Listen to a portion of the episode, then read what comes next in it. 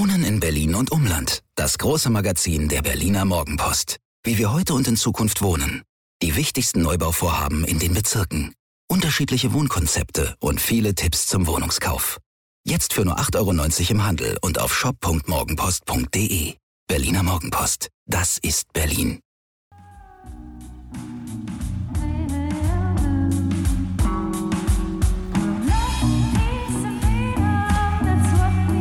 Wir. Arbeit, Leben, Liebe. Der Mutmach-Podcast der Berliner Morgenpost. Hallo und herzlich willkommen. Hier sind wieder wir, der Mutmach-Podcast der Herzen. Mein Name ist Suse Schumacher und mir gegenüber sitzt mein gut gelaunter Gatte Hajo. Ich habe eine Wundertüte von Themen. Von Dänemark bis Glühwürmchen, vom Münsterland bis ja, Dänemark hatte ich schon. Bis zu Mac Wheatley. Also viele spannende Sachen, die es zu besprechen gibt. Was hast du erlebt die letzten 24 Stunden? Also die Glühwürmchen habe ich auch. Oh. Aber das verraten wir noch nicht. Ich war viel draußen und merke wieder mal, dass mir das sehr gut tut. Und vor allen Dingen hatte ich ein Déjà-vu. Mhm. Und zwar erinnere ich mich an den letzten März. Äh, Es gibt hier unten bei uns so ein paar Mandelbäumchen oder vielleicht, ja doch, ich glaube, es sind Mandelbäumchen. Also die blühen so rosafarben, das dauert auch nicht mehr lange. Und im letzten Jahr hing da drin eine Martenica. Eine was? Eine Martenica. Martenica ist ein, bulgarisch, Ach, ein bulgarisches Ritual. das ist so ein Das sind so rot-weiße geflochtene Fäden. Manchmal hast du da auch eine weibliche und eine männliche Figur. Den Pio und die Penda hängen drin. Also die sind da mit dran gebaut. Und sobald man, also man schenkt sich das zum 1. März. Und sobald man entweder einen Storch, eine Schwalbe oder einen blühenden Baum gesehen hat, dann hängt man das dort in den Baum. Das ist so eine Art, ja, vielleicht Fruchtbarkeitsritual, würde Oh man Gott. sagen. Ähm, also man schmückt auf dem Land dort auch die Jungtiere oder die Obstbäume. Und das gibt's nicht nur da, sondern auch in Rumänien, in der Republik Moldau, in Nordmazedonien, in Griechenland sogar. Da heißt es dann ein bisschen anders. Und es ist 2017 aufgenommen worden in das UNESCO-Verzeichnis des immateriellen Kulturerbes. Und da sind wir wieder schön bei Ritualen. Darüber werden wir ja auch morgen mit unserer Expertin sprechen, über Rituale unbedingt. Und Muss ich ganz kurz was zu sagen? Das ist ein Expertenmittwoch, wo ich ein bisschen skeptisch war, weil zwei, naja, so Hobbyhexinnen, du, du und Annika, so Waldgestalten. Ich fühlte mich von Anfang an ein bisschen ausgegrenzt, fand es dann aber doch sehr, sehr spannend, muss ich sagen. Vor allen Dingen Frauen, die alleine im Wald übernachten und wahrscheinlich dann doch irgendwie um Mitternacht nackt um den Blocksberg fliegen auf klar, ich habe auch meinen Besen so, mitgenommen. ne? ich weiß. Mhm. Du Ja. kannst ganz offen darüber reden. Ich kenne deine dunkle Nee, ich Seite. äh, verzauber dich lieber äh, so, ohne dass du es merkst. Also du triffst bulgarische Ritualflechtungen. Habe ich gesehen heute und war völlig hin und weg, weil es äh, mich plötzlich erinnerte an ein Jahr zuvor im März, wie wir hier gestartet sind äh, in, die, in den Lockdown und das Wetter ist gerade toll und dann fiel mir ein, ah, unsere Abendspaziergänge sollten wir dringend wieder aufleben lassen. Also du hast eine Martinica erlebt. Ich wiederum stand vor der Kamera für das Münsterfenster des WDR. Wer ist wohl der Local Hero des Münsterlandes? Jens Spahn. genau, der jetzt gerade, ich sag mal, im freien Fall ist. Jetzt ist er auch noch rausgekommen und das war schon bekannt, aber dass er einem Logistikunternehmen mit Milliardenumsätzen aus einem Nachbarwahlkreis dieses Masken hin und herfahren übertragen hat. Und wir haben ja gestern schon drüber geredet. Ne? Und diese Ballung von Jens Spahn macht eine Banklehre. Jens Spahn ist Obmann im Gesundheitsausschuss und beteiligt sich an einer Lobbyagentur für Pharmaunternehmen.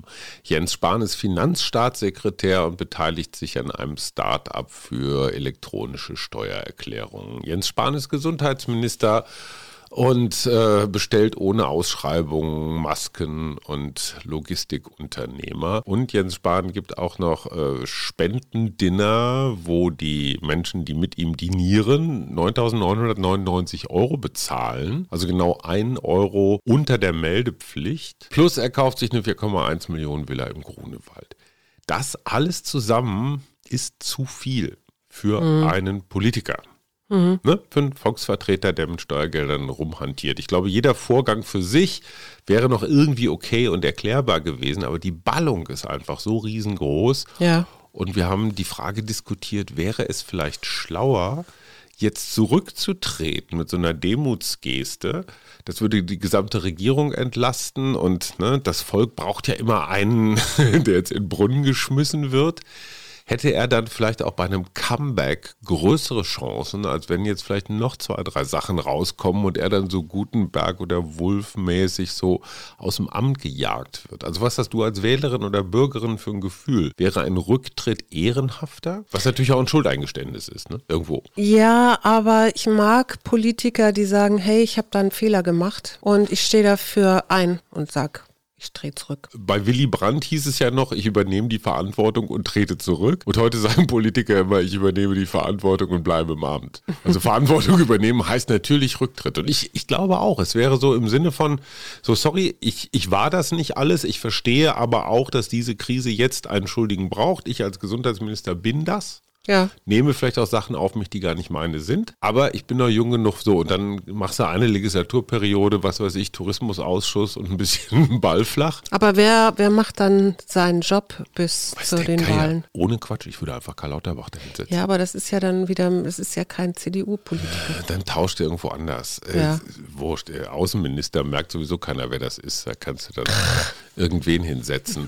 Aber jetzt mal ohne Quatsch, wenn die CDU so weiterfällt, dann ist es, kann, können echt die Grünen diese Bundestagswahl gewinnen. Wer soll es machen? ja. Habeck oder Baerbock? Wer soll da denn Kanzlerin werden? Äh. du bist doch auch verliebt Ich, äh, in den ich Robben. rede jetzt nicht darüber, ich will jetzt von dir wissen, brauchen wir eine Ausgangssperre?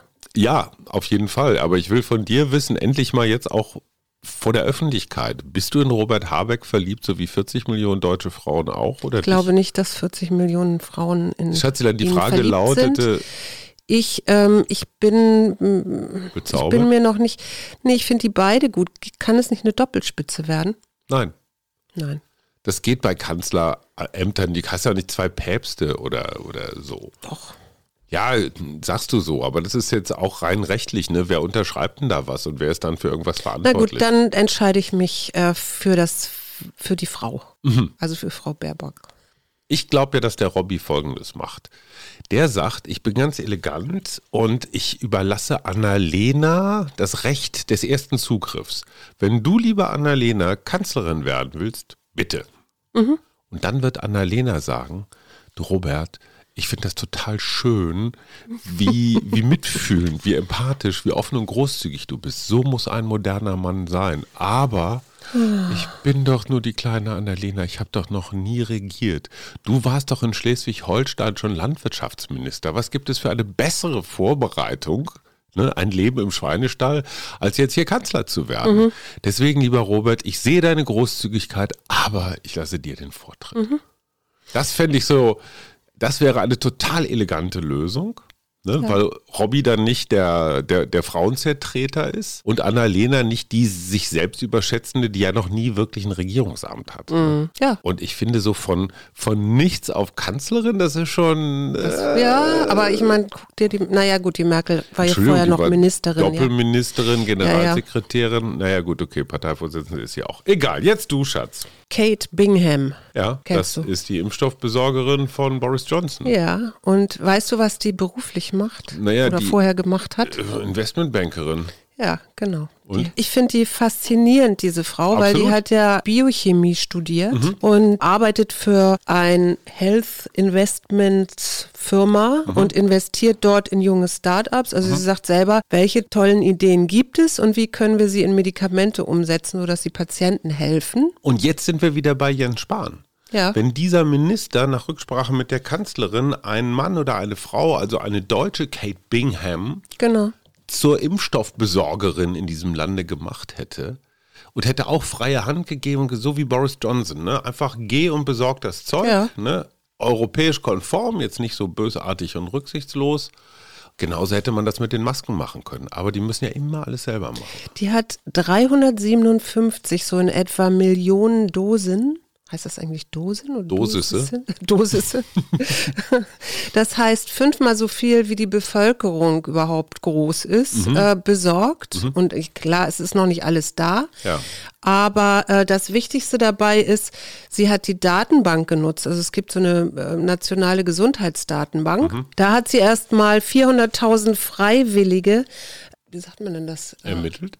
Ja nicht ermittelt, Aufgerufen? sondern aufgerufen, ja, genau. Die haben dann sich der medizinischen Forschung überlassen und haben erstmal geguckt, wie ist das mit den neuen Impfstoffen. Und jetzt inzwischen ist fast die Hälfte der Briten geimpft. Mhm. Zwar nicht mit der zweiten Dosis, aber im- immerhin mit der ersten Dosis. Was ja auch schon mal einen gewissen Schutz bietet. Ne? Genau, und was sie nämlich auch gemacht hat, sie lässt auch Apotheken, Hausärzte Mhm. und so weiter impfen. Jeder, der irgendwie impfen kann, darf impfen. Muss man überlegen, wie lange das bei uns gedauert hat, überhaupt diesen Gedanken zuzulassen, Ja, ja. dass Hausärzte, die gegen Grippe, gegen Masern, gegen jeden Scheiß impfen, Genau. die das bei uns auch dürfen. Sie hat eben auch gesagt, okay, alles, was im Kühlschrank liegt, wird weggeimpft. Ja, Ja, Logen. Also nicht, äh, ich, bei uns hebt man wohl die zweite Dosis dann auf, um dann wirklich nach sechs Wochen, so, ne, wie Mhm. Ja, sich ja. das gehört, Ordentlich. ordentlich zu, äh, das zweite Mal zu impfen. Und in Großbritannien hat man diese Abstände viel größer gemacht, also Mhm. zur zweiten Impfung. Dann können die Hausärzte abends, wenn sie dann noch was übrig haben, Mhm. Patienten anrufen, die auf einer Liste stehen und die werden dann eben auch noch geimpft. Also dadurch geht das alles viel schneller und sie haben weniger Lieferengpässe, weil sie inzwischen auch aus Indien Impfstoffe bekommen. Ja. Das finde ich schon ganz bemerkenswert, äh, das mal eben so zu organisieren seit einem Jahr. Ja. Weißt du, was das Schlaue daran ist? Du trennst die Parteipolitik, also Genau. Jens Spahn, ich will Kanzler werden oder ich will noch irgendwas anderes oder ich muss mich gegen die und die Partei oder gegen Lauterbach oder wen auch immer zur Wehr setzen. Das ist die politische Abteilung. Und das andere ist die ganz pragmatische, ökonomische, wie kriegen wir so schnell wie möglich so viele Menschen wie möglich geimpft. Ja. Das sind zwei völlig unterschiedliche Blickwinkel auf die Welt. Und es wäre so schlau gewesen, das wissen wir echt für die nächste Pandemie, Sonderbeauftragte einzusetzen. Und diese Kate Bingham ist ja ideal. Wer die Investmentbankerin ist, kann die mit Geld umgehen. Ja, plus Und wenn die Pharma Biochemie. Bi so, dann weiß die auch, was sie tut. Ja. Solche Menschen wird es doch unter 81 Millionen Deutschen auch geben, oder? Ja, denke ich doch. so ein, so ein, na gut. Deswegen fand ich das auch, fand ich das auch so bemerkenswert, dass die das mal eben so gew- gewuppt hat, ja. Also, wir korrigieren unser Bild von den Briten, auch wenn ich es Boris Johnson nicht gönne, ist eine andere Geschichte.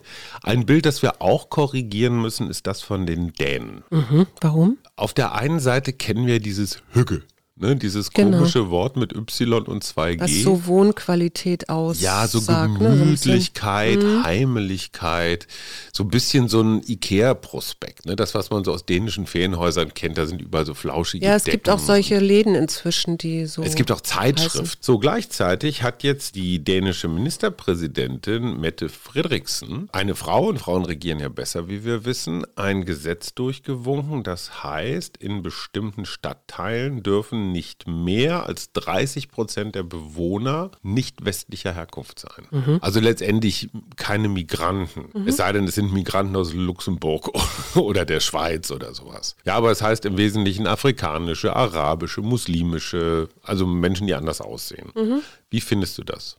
Quote. Idee dahinter, Parallelgesellschaften, die Bildung von Gar Parallel. nicht erst entstehen lassen. gar nicht erst entstehen lassen. Ja, Wie findest du das? ich finde das gut. Finde ich interessant, weil es wird brutal kritisiert, auch gerade von Menschenrechtlern, weil es natürlich äh, gegen das Grundrecht der Freizügigkeit Ja, verstößt, dass absolut. Menschen da wohnen wollen dürfen, ne? Wohnen dürfen, wo Absolut, sie ja, wollen. kann ich auch nachvollziehen, aber ich glaube, dass wir diese Diversität inzwischen mehr und mehr mitdenken müssen. Ich meine, man muss ja nur noch hier nach Berlin gucken, in bestimmte Viertel. Und ich glaube, dass es wichtig ist, eben zu integrieren. Und wenn es dann eben wieder eine Quote braucht für einen Moment, äh, finde ich das erstmal nicht so, nicht so tragisch. Also der positive Effekt ist natürlich, dass du die Schulen besser durchmischt, Durchmischt, hast. genau. Also hast nicht 90 Prozent, ich sag mal, nicht muttersprachliche Kinder. Das macht das Lernen vielleicht einfacher. Mhm. Aber ich finde, es läuft diesem Hücke-Gedanken irgendwie so ein bisschen zuwider. Ne? Ich finde das sehr interessant, dass die Dänen somit die restriktivste Einwanderungspolitik von allen haben. Aber interessanterweise, und ich habe gerade von dem Wissenschaftler Wissenschaftler, wie heißt der McDermott, dieses Buch 10 Milliarden gelesen. Mhm. Der sagt auch, wir kommen auf so viele Konflikte, steuern wir zu in Zukunft, gerade so mit Klimaflüchtlingen und ja. so vielen Menschen auf der Welt. Ja. Wir werden uns daran gewöhnen müssen, dass wir unseren Kindern nicht mehr erklären, wie man CO2 vermeidet, sondern wie man mit einem Gewehr umgeht. Und das finde ich echt. Mit dem Gewehr, um, ja, um sich zur, zur Wehr ja, zu setzen. Ja, klar. Für Leute, die jetzt hier rüberkommen, weil sie in Afrika äh, nur noch so, weil, Wüste haben. Ja, weil nur was? noch Staub ist. Ich meine, guck dir gerade Australien an. Die haben Hochwasser, wie es einmal in 100 Jahren vorkommt. Ja, die haben also auch diese, mit diesen Buschbränden so, wahnsinnig viel und hohe Emissionen. Buschbrände, Hochwässer, Wirbelstürme nehmen in einer Art und Weise zu. Und die Flüchtlingsströme werden alle in diese gemäßigten Gebiete gehen. Klar. Also da, wo Westeuropa jetzt zum ja. Beispiel so in etwa liegt, Dänemark. Und, ähm, und es wird irgendwann eine Festung sein. Und das, was diese Frontex-Jungs jetzt schon machen, dass sie die Boote zurück aufs Mittelmeer schubsen mhm. mit den Menschen drin, was super brutal ist. Mhm. Ja, aber das wird auch noch zunehmen, sagen die Menschen. Insofern ist das, was die Dänen machen, finden wir heute vielleicht aber das geht eigenartig, das geht doch nicht. In zehn Jahren ist es vielleicht völlig normal. Ich weise nur darauf hin, dass ich da auch so ein bisschen hin und her gerissen bin. Mhm. Ich fand ja sehr schön, dass am Wochenende der Herr Lederer, unser mhm. Kultursenator, doch ein schönes Pilotprojekt angestoßen mhm. hat, unter anderem in der Philharmonie und gezeigt hat, dass das funktioniert. Und äh, das, was ich mitbekommen habe, auch weil, weil ein Freund von uns ja das große Glück hatte, Karten oder eine Karte bekommen zu haben. Also ganz kurz, es war ein Pilotprojekt, Menschen in die Philharmonie zu lassen, zu einem Konzert, Konzert der Berliner genau. Philharmoniker, dirigiert von Kirill Petrenko, dem Nachfolger von äh, Sir Simon Rattle als Chefdirigent. Die Idee war ja, Abstände, Hygienekonzept, Laufwege und so ja, Tests auch da direkt vor Ort zu machen, ne? Ja, genau, mit Tests und all so weiter. Aber jetzt mal ohne Quatsch. Warum nicht schon vor einem halben Jahr? Was ist der neue Stand heute? Da gibt es, glaube ich, keinen. Aber ich, also es ist ja schon erstmal toll, überhaupt zu sagen, okay, wir versuchen das jetzt mal. Ja, ich, außerdem gab es, es ist ja nicht das erste Pilotprojekt, sondern es gab ja auch schon eine wissenschaftliche Studie dazu, wo man auch irgendein Konzert gemacht hatte. Wir hatten das sogar im Podcast. In Leipzig. In Leipzig. Leipzig, genau. Ja. Aber grundsätzlich, und es ist ja nicht nur die Philharmonie, ich habe das ja an unserem Jubiläumspodcast auch erzählt, sind ja noch so ein paar andere ähm, Sachen, wo das stattfindet. Und ich finde es erstmal schön und ich freue mich, dass Sören, unser Freund, da mittendrin sein durfte. Ja, und Klaus Lederer, unser Kultursenator, der für den Linken eigentlich ganz vernünftig ist, war doch sehr gerührt. Mhm. So, kommen wir zu den Glühwürmchen. Ja, bitte, das darfst du jetzt erzählen. Das habe ich auch gelesen, aber ja. Also Glühwürmchen äh, leiden unter Massentourismus. Mhm. Weil sie sind den Menschenmassen nicht gewachsen. Es gibt tatsächlich wohl Glühwürmchen Tourismus, also Menschen, die in Gegenden fahren, wo ganz viele Glühwürmchen sind, weil es halt toll aussieht, wenn da nachts diese Punkt, haben wir auch schon irgendwo gesehen, ne? Ja, die gibt es eben auch nicht mehr überall. Das genau. ist eben auch so ein Problem dabei. Und jetzt wird es natürlich noch ein bisschen merkwürdiger, wenn die Menschen dann hinter den Glühwürmchen herfahren. Und wenn die das nicht vertragen, dann muss man mal überlegen, ob man den Tourismus in der in also hier Sinne ist die Geschichte des Dorfs Ampava in Thailand. Ähm, da sind bis zu 200 Boote pro Nacht äh, auf dem Mekong, den Fluss kennt man, äh, hin und her gefahren, um die Glühwürmchen da in den Mangroven, Mangroven, das ist ja so die Uferbepflanzung, äh, zu begucken. Und dadurch entstanden Wellen, dadurch erodierte das Flussufer, dadurch stürzten immer mehr äh, Bäume, auf denen die Glühwürmchen wohnten, in den Fluss. Und so sind die Glühwürmchenbestände um 80 Prozent geschrumpft. Ich dachte erst, die Glühwürmchen wären in den Fluss gestürzt, aber es waren die Bäume. So, du Glühwürmchen, dann lass uns mal eine Karte ziehen. Ja. Darf ich oder willst du? Du bist dran. Ich darf. Zieh dauernd. Okay. Du ziehst dauernd, stimmt. Mhm. Pragmatismus ist auch mal gut. Und? Steht da. Ach Ups. so, Pragmatismus ist auch mal gut. Ja. Ich finde die Karten ein bisschen luschig manchmal. Ich fand unsere, deine, deine Engelskarten eigentlich besser. Okay. Also, ein Rückblick auf deine letzten zwölf Monate. Ich setze jetzt hier mal die Konterkarte. Warum konntest du nachts nicht schlafen? Ich schlafe oder ich konnte dann nicht schlafen, wenn ich. Ich denke zum Beispiel an unseren Podcast, unsere ersten paar Podcasts, wo ich mich immer gefragt habe, oh Gott, habe ich, hab ich jetzt genug erzählt? Hab, oder was darf ich irgendwie überhaupt erzählen? Was sollte ich nicht erzählen? Und so. Das hat mich doch so ein bisschen schlaflos, ja, manche Nacht hinterlassen. Ich, ich habe manche Nächte, wo ich echt nicht einschlafen kann und ich weiß nicht warum. Es kann nicht am Kaffeekonsum liegen. Ja. Vielleicht, Vielleicht an den Peaky Blinders? Vielleicht zumindest an dieser Unart, die wir uns echt angewöhnt haben in den letzten Monaten. Was eigentlich ist, ist schön, weil wir gemeinsam nochmal so ein, so ein halbes oder dreiviertel Stündchen einfach so rumgammeln und gucken. Aber ich bin eigentlich sonst immer mit Lesen eingeschlafen. Mhm. Das, ich könnte mir vorstellen, dass das damit zu tun hat. Und jetzt bin ich in der total un, in der, in, im Gewissenskonflikt. Na? Will ich die wunderbare Zeit mit meiner Frau glotzend genießen oder ziehe ich mich vernunftsgetrieben mit meinem Buch in meine eigene kleine Höhle zurück? Du genießt die, Fra die Frau bei einem Spaziergang am Abend und ziehst dich dann danach in Perfekt, dein Buch Kompromiss. zurück.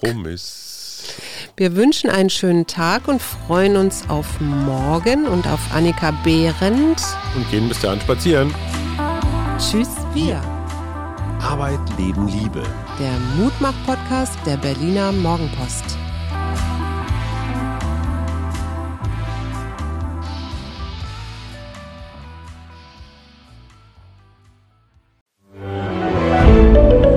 Ein Podcast von Funke.